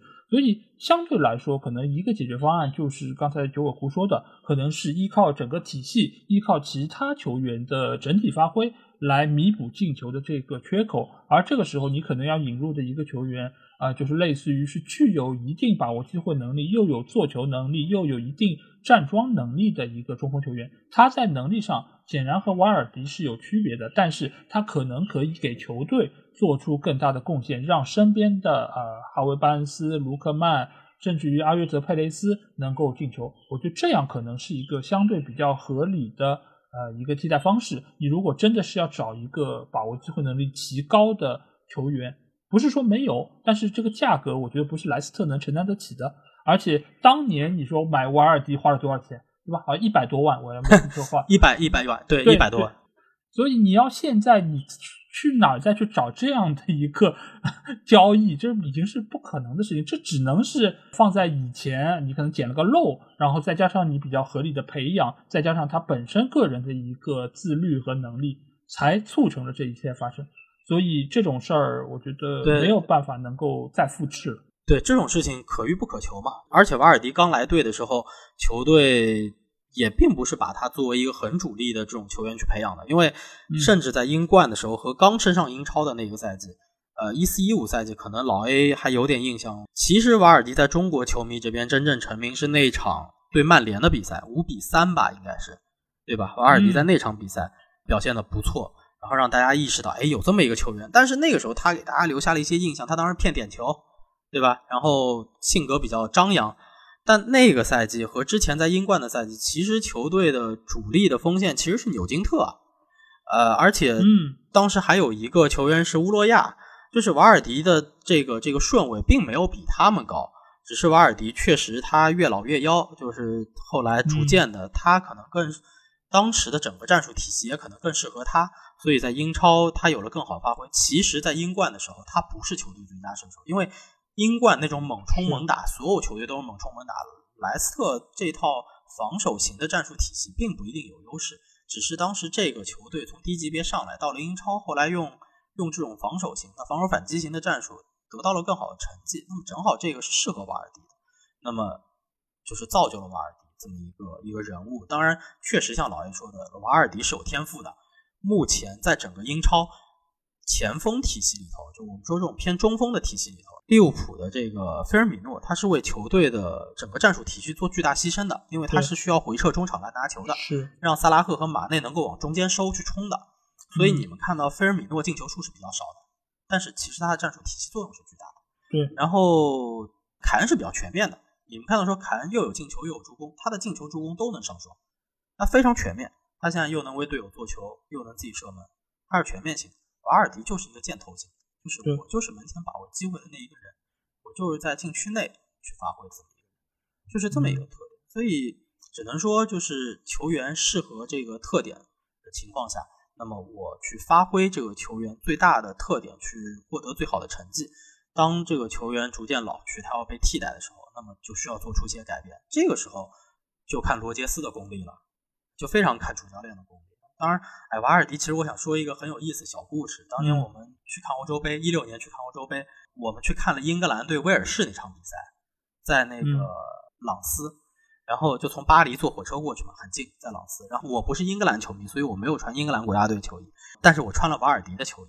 去的，嗯，很有意思。在现场，哎，在现场碰到了有几个瓦尔迪的球迷，他们穿的比我球衣更老，有瓦尔迪在弗利特伍德效力时候的那些球衣，就是之前在低级别甚至是业余联赛时候效力的一些球员。后来我们当时有四个人，加我四个人，我们四个人一块拍了一张照，都是露出背号和瓦尔迪的名字。嗯。不同的球衣，瓦尔迪的各个时期特别有意思，而且那场比赛，老爷你还记得瓦尔迪进了扳平的那个球，他替补上来进了扳平的球，那些球迷疯狂的就快把我拍下看台了，你知道，就所有人都在跳，都在庆祝，然后有人在我后面叭叭拍我那后背，就快把我拍下去了都。哎呦，这个经历真的是特别的不同寻常啊！我觉得这种在当时这样的一个茫茫人海之中可以找到，其实瓦尔迪的球迷真的不太多。尤其是在莱斯特这样的一个中小俱乐部的一个情况之下，所以能够遇到这些球迷本身也是一个非常有意思的经历在中间。而且，嗯，我觉得瓦尔迪他不仅仅是有天赋，而且他个人在场上的一个拼抢，包括他不惜力的奔跑，也是他能够取得成功非常关键的一点。所以我仍然是非常期待他能够在赛场上有更多优异的表现吧。我觉得过度当然一定是会有的，但是我还是很期待他能够更多的在场上展现出他风采，而且你会发现他的很多进球的那个动作，包括他使用脚的那个位置都是非常的特别，他能打进一些非常神奇的进球，也和他对于球的感觉有非常大的一个关系。那说到这个俱乐部，我觉得还有一个人物是不得不说一说，那就是前任的主席维猜啊，而且维猜也是在前两年因为一个事故，呃，是离开了人世。那我相信作为莱斯特的球迷，肯定对于他有非常多的一些回忆，包括还有他的儿子阿亚瓦特，也是现任的莱斯特的一个管理者。那你对于他们父子二人对于整个球队的一个管理有怎样的一个评价呢？评价比较高，就确实是评价非常高。虽然我跟他们没有很直接的接触，但是因为原来做英超的相关的媒体的行业的时候，多多少少都会跟这个球队的管理层有一些联系和接触。这个事情其实真的挺伤感的，就是。首先，他买下那个球队的时候，一零年吧，应该是。就其实据说是曾经维猜带着阿亚瓦特去看了一场比赛，然后那场比赛好像正好是莱斯特的比赛，然后后来就他们就对这个球队有了一些特殊的感情。然后后来维猜有了那个实力，说可以去买下一个球队的时候，他们决定买下莱斯特。嗯，就是当然也因为价格很便宜，因为那个时候球队还在英冠、英甲这种级别的球队，就非常便宜。但是他们对于整个球队，就是这一路以来的球队的整个经营的规划，我非常佩服，就非常非常佩服。就他们并没有说我因为我是球队的管理者，对于球队有过多的就是竞技层面的插手。他们其实是把这个事情交给了一个很好的一个经理人去打理，就是惠兰。嗯，就惠兰把球队管理的非常的完善。而且在维猜还做主席，就维猜还在世的那个时候，其实球队的主场他是基本上是每场都到的，所以就能看出他们是真正喜欢这个球队的，就是热爱这个球队。就是我很难想象格雷泽天天来看球，但是阿布是天天来，对对对对，就但是阿布是老来看球的，就所以我我对于英超现在的所有的主席里面，对于阿布对于维猜都是有非常非常高的评价的。呃，当然，阿布已经是前任了，嗯，但是我是有对他们两个是有非常非常高的评价的，嗯，他们是真正喜欢这个球队，而且维猜作为球队的这个所有者，因为莱斯特城这个城市只有这么一支足球队，而且其实莱斯特这个城市里头有两支球队是比较知名的，一支是莱斯特城足球队，一支是莱斯特老虎，是英式橄榄球队。嗯。而莱斯特老虎英式橄榄球队在英国的橄榄球联赛里头，一直是一个曼联这个级别的存在，嗯就不能说曼联吧，但起码是一个就是它是 top 四、top 三这样子一个级别的存在，所以它是一个豪门。那么在这个城市里头，就莱斯特城足球俱乐部曾经它并不是一个会被大多数人提及的这么一个名字，但是维猜到来之后，他很好的用这个球队去团结了整一个莱斯特城的社区。他在对于社区足球、对于莱斯特城的医疗体系，就医院，以及对于莱斯特大学整个大学这一块的一些贡献，他的这个资金的投入，呃维猜是莱斯特大学的名誉有一个名誉身份的，嗯。所以就是他对于整一个城市的一个社区的一个投入是非常非常大的，而且莱斯特经常会做一些有利于球迷的事情，比如说征战客场时候的免费大巴，然后大巴上面会给吃的，然后像维猜的生日，呃，球队的现场观赛的球迷就会得到一杯免费啤酒，还有一个免费三明治。啊，就这种，虽然是那个主席过生日，对吧？但是主席过生日跟球迷本来没关系。现在主席过生日，球迷来看球，我给你一点免费东西，球迷就会感谢你。是球迷就会感谢你，而且他们和球迷的关系非常融洽，在于维猜去现场看球，经常会到场外来和球迷有一些接触，就是他在看球之前，他会先到场外，然后和球迷聊聊天、见见面、拍拍照，然后他们再进去。我不是很相信亨利或者格雷泽他们会老干这种事情，好像没有。从来没有所以过。他是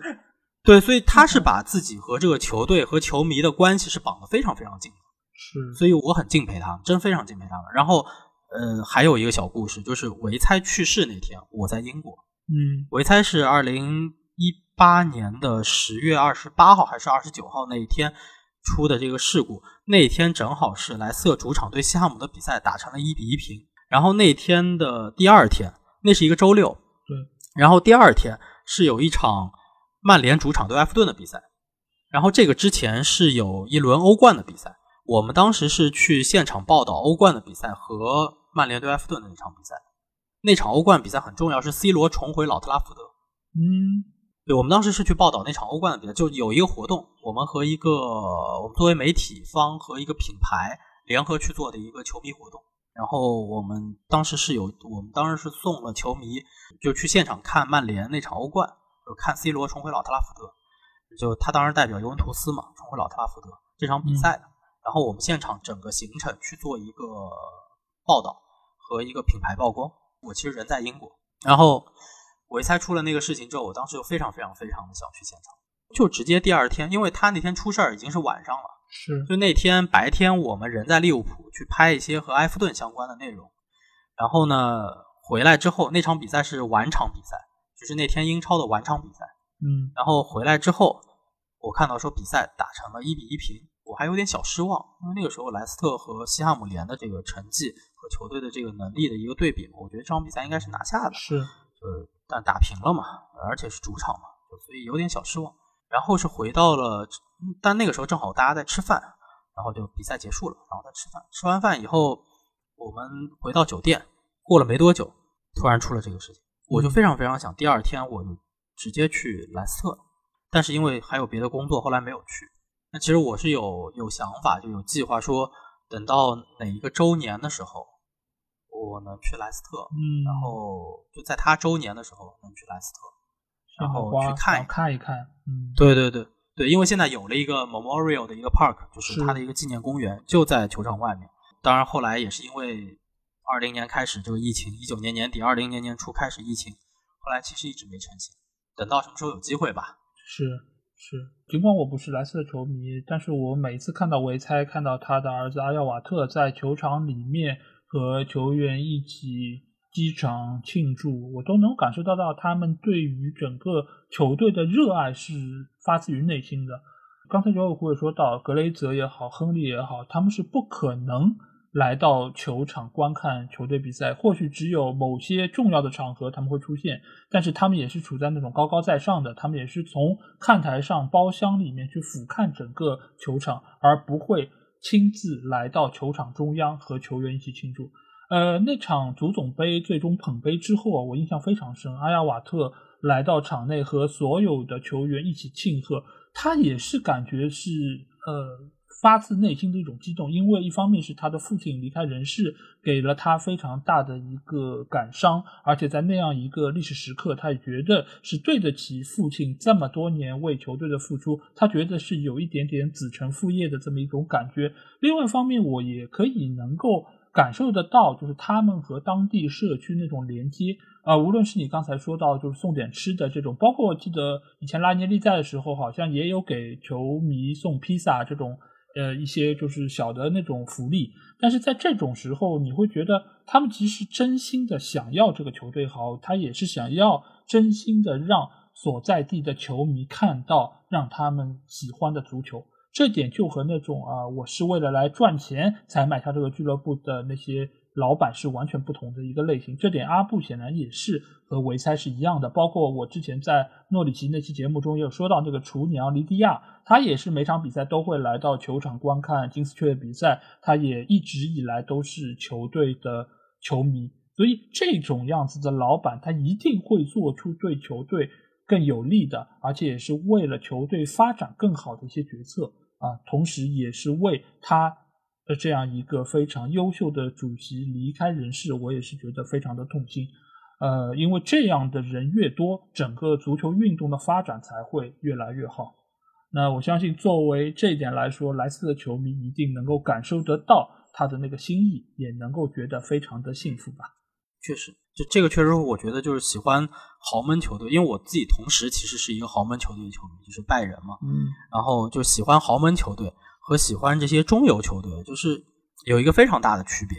就是豪门球队它更多的是一些商业上的东西，对，就是他对于成绩和商业的追求，让他跟球迷之间的关系总归会有一些些疏远。但是中游球队、中下游球队，他会更重视和社区和球迷的这种连接，所以其实是完全不同的感受，就确实是不同的感受。豪门球队可能让你从成绩上对他有自豪感。我是这样一个球迷，但是中游球队可能就是让你真的感受到你和球队的那个距离是被拉得非常的近的，嗯，所以这种感觉非常非常的不一样。但对我来说就运气很好，因为我又 又能感受到就是呃成绩上很牛逼、很厉害这种豪门球迷的一个自豪感，又同时能感受到说作为这么一个小球会，就是球队对于球迷的一个就是这种非常重视球迷这么一个一个情况。对，当然。其实有的豪门球队也会时常做一些这个事情。我知道拜仁他会有公开训练，这个事情在英超任何球队是没有办法想象的。就是我的训练场开放给球迷，球迷就可以在边上看我训练，然后球员结束训练后会马上过来给球迷签名。对，是有这样子环节的。然后包括我们当时去慕尼黑，就其实很多球迷会去球队的训练基地外面啊等等的地方去等这些球员嘛。然后，其实，在拜仁当时也有球员在这一块上面，就是跟球迷开玩笑的，就是他在出那个地库的时候轰一脚油，哎，但是他会在那个地方停下，然后给球迷签名，就其实就是跟你开个玩笑，是，就突然轰一脚油，我要走了什么，然后实际上他就停下来给你签名，就会有这种环节，就还蛮有意思的。是的，是的，就是你即便是一个豪门的球队，你也仍然是一个扎根于社区的一个俱乐部。对对对，是的，是这种感觉。对，其实曼联也有在做，曼联也有在做的，只是我觉得曼联的老板他可能更加高高在上一点。因为我曼联的比赛其实后来看了很多，因为做英超以后有很多的机会去到现场，然后也看过很多。曼联其实他球员的停车场和球场之间是有一段距离的。然后球员比赛完了以后，从球场他是要走到那个停车场，那个地方其实会有很多的球迷，大量球迷在赛后在那边等着签名。有一些球员他就是会非常耐心的给所有人签名，马塔、嗯，德赫亚，包括马蒂奇。当然，马塔和马蒂奇都已经离开了。其实曼联也是有这个传统的，就他们和球迷的这个关系，就是也是。在这样子做维护，但是我很多时候确实会更希望看到说，从老板开始带头去重视他和球迷的这个关系和球迷的对话，这个我觉得是豪门球队没有办法和中下游球队去比较的一个事情。对的，因为其实你如果是从老板这个层面就开始呃做出表率，那其实对于球队来说，整个队伍的球员包括教练，他其实也能够在这个层面上能够更大程度上和球迷有交流和互动。就其实整个循环就能够更加的良性，各方各面也可以就是有更好的一个反馈在中间。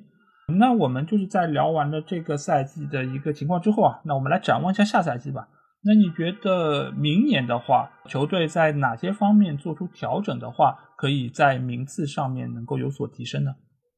老实说，我对于莱斯特这个球队，名次可能真的不是我最看重的一个事情。就是如果当你喜欢一个中游、中下游球队的时候，你不会过分看重名次的，就更看重的是这个球队在场上的一个表现，它的整体的一个球队是不是是不是拼，是不是真的发挥出了他的这个实力，是在这个层面，以及他对于和球迷的关系的建立。所以名次上我觉得还好，但是当然了，你喜欢一个球队，一定会对他的成绩会有所期待，所以。对于这个球队，我觉得首先今年夏天其实现在引援并不是很多。我是觉得说现在的球队用现在的这一群人，我个人觉得他应该在一个前六的水准，呃不也不能说一定在前六水准，就他有机会，他有机会去冲击前六。嗯，因为老实说，我觉得热刺现在的阵容的架构，当然了，孙兴民和凯恩都非常的好，库卢塞夫斯基也非常的好。嗯。他的球队的实力，我认为现在确实在莱斯特之上一点点，但并没有差很多。联赛是一个三十八轮的事情，嗯，呃，你发生很多的事情都有可能。曼联绝对是在一个调整期，你指望曼联下赛季滕哈格来了就能变成那个神，我觉得不太可能。曼联的问题很多，他的问题甚至涉及到高层，他不是一两个赛季就能完全调回来的，所以这个也是有的一拼的。阿森纳。依旧很年轻，依旧有很多问题要改。他现在找到了一些方法，但你说三十八轮的情况，阿森纳为什么在最后三轮崩盘了？我们其实当时在这个梦幻英超那个节目里头，就我自己和另一个朋友做的关于那个英超范特西的这个游戏里头，我们当时预测联赛前四，我们俩都没有把阿森纳放进去。然后有阿森纳的球迷在底下 diss 我们的，就有真的有，嗯，对，但阿森纳最后就是没进。因为确实，你当时从赛程各种情况来看，阿森纳是有一些优势的。但是我们并不认为阿森纳当时处在一个很好状态。为什么？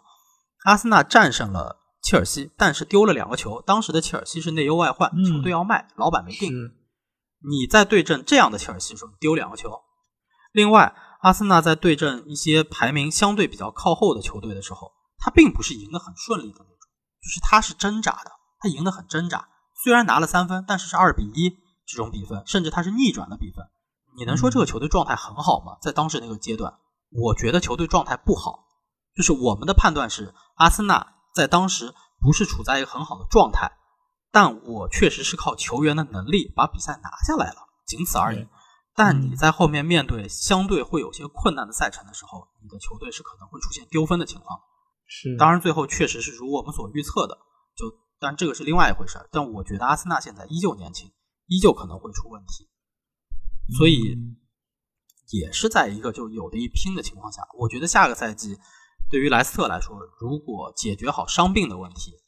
解决好维斯特高、瑟云巨、阿马泰这几个中后卫的主要组合，包括埃文斯和福法纳之间的搭配，就是中后卫之间的搭配的这个问题，如何解决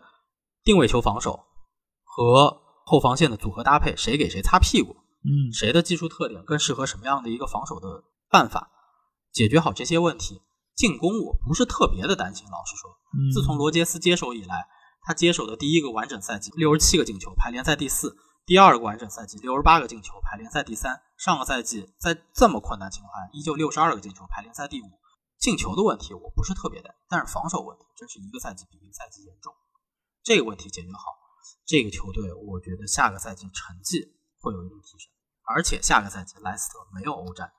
就有点像这个赛季的阿森纳，你可以专心联赛。这样的话，其实也能够非常有效的弥补伤病的问题，因为你如果比赛没有打那么多，大家的就是训练各方面调整也能更加合理，而且球队的磨合可能也能够更加充分，再到了比赛场上的发挥，相对来说也能够更加的有所提升。而且我觉得，尽管这个赛季的夏窗有可能蒂勒芒斯会离开球队啊，这个尽管我们没有拿出一个话题来聊，但其实我们刚才也有说到，尽管蒂勒芒斯可能会离队，但是其实现在莱斯特中场这个架构，我觉得仍然是足够的，因为无论是从防守的后腰球员，还是从你偏进攻的这个前腰也好，或者说是中前卫也好，呃，其实都是相当的充裕。这方面我觉得就是从进攻的火力上来说是足够的，而且罗杰斯我相信在这个夏窗一定也会有针对性的做出补充。如果蒂勒芒斯离开球队，我相信他也还是会补中场，或者说也会某种程度上补一补后卫位置的一些球员，或者说增加球队的厚度等等。这个我相信不会一个人也不买。再加上呃罗杰斯对于球队的调教，包括青年球员的挖掘。我觉得明年应该球队的名次应该会最起码是今年这个第八吧，我觉得是一个保底的名次，而且可能还会有所提升。尽管你要说他能够确实的顶掉前面的哪个球队的位置，呃，可能现在点名有点就是伤害了那个 球队的球迷啊，但是我觉得呃他还是具备这个实力的，或许可能是西汉姆。或许可能是其他的一些 Big 六中的某个球队是有可能的，因为下个赛季确实单线作战，这个优势不容忽视的明显。这也是为什么今年阿森纳队最终没有拿到前四，大家会比较诟病的一点，因为你单线啊，你单线都没有拿到前四，说明你其实整个球队的阵容厚度，包括技战术打法还是有自己存在的问题，而且年轻球员他不稳定也是一个非常重要的点。就你打好了，能够就是非常的猛，能够挡不住。但是你如果一旦遇到挫折和问题，尤其是队内的核心球员以及一些有一些经验的球员不在阵的情况之下，其实整个球队就会有比较大的一个不稳定。再加上他们的教练本身也比较年轻，这个和老奸巨猾的 孔蒂来说，我觉得在执教的经验上面也是有所欠缺的。所以这方面几个原因下来。觉得莱斯特还是能够有一定竞争力，因为罗杰斯毕竟也是英超的老江湖，他对于各方各面的一个眼光和决断力也是相当出色的，所以我看好明年莱斯特能够在第八的基础上能够再有所提升。当然，你说他们能不能像上两个赛季一样冲击一下前四，确实有些难度，因为这几年来说，呃，英超前六的这些球队的内卷程度。确实是比以往来说是更加严重了，而且莱斯特再怎么说，他也是一个往外卖人的俱乐部，所以我觉得对他们来说，可能切实有效的一个目标还是重返欧战，能够让球队在资金方面能够有更大程度的一个提升，可能是比较实际的一个结果吧。好。那这期节目也是非常开心啊，和九尾狐聊了非常多的内容。如果不是碍于我们的节目时长的话，我觉得我们可能或许还可以继续聊下去，或许还可以聊到更多的人物，聊到更多的球队。呃，因为九尾狐也是在这个行业里面做了非常久，他对于英超的了解程度肯定是远远在于我之上，所以我也非常高兴能够请他到我的节目中来和我一起聊一下英超，聊一下他所钟爱的莱斯特城。那如果你们听了我的这期节目，有什么话想对我说，也欢迎在我们的评论区留言。如果想要和我直接交流，也可以来加我们的群，只要在微信里面搜索“足球无双”就可以找到。期待你们的关注和加入。那再次感谢九尾狐来到节目做客，希望之后能够有更多的机会和你一起聊一下足球，聊一下英超。感谢老 A 邀请，感谢。好，那这期节目就到这儿，我们下期的英超无双节目再见吧。大家拜拜，拜拜。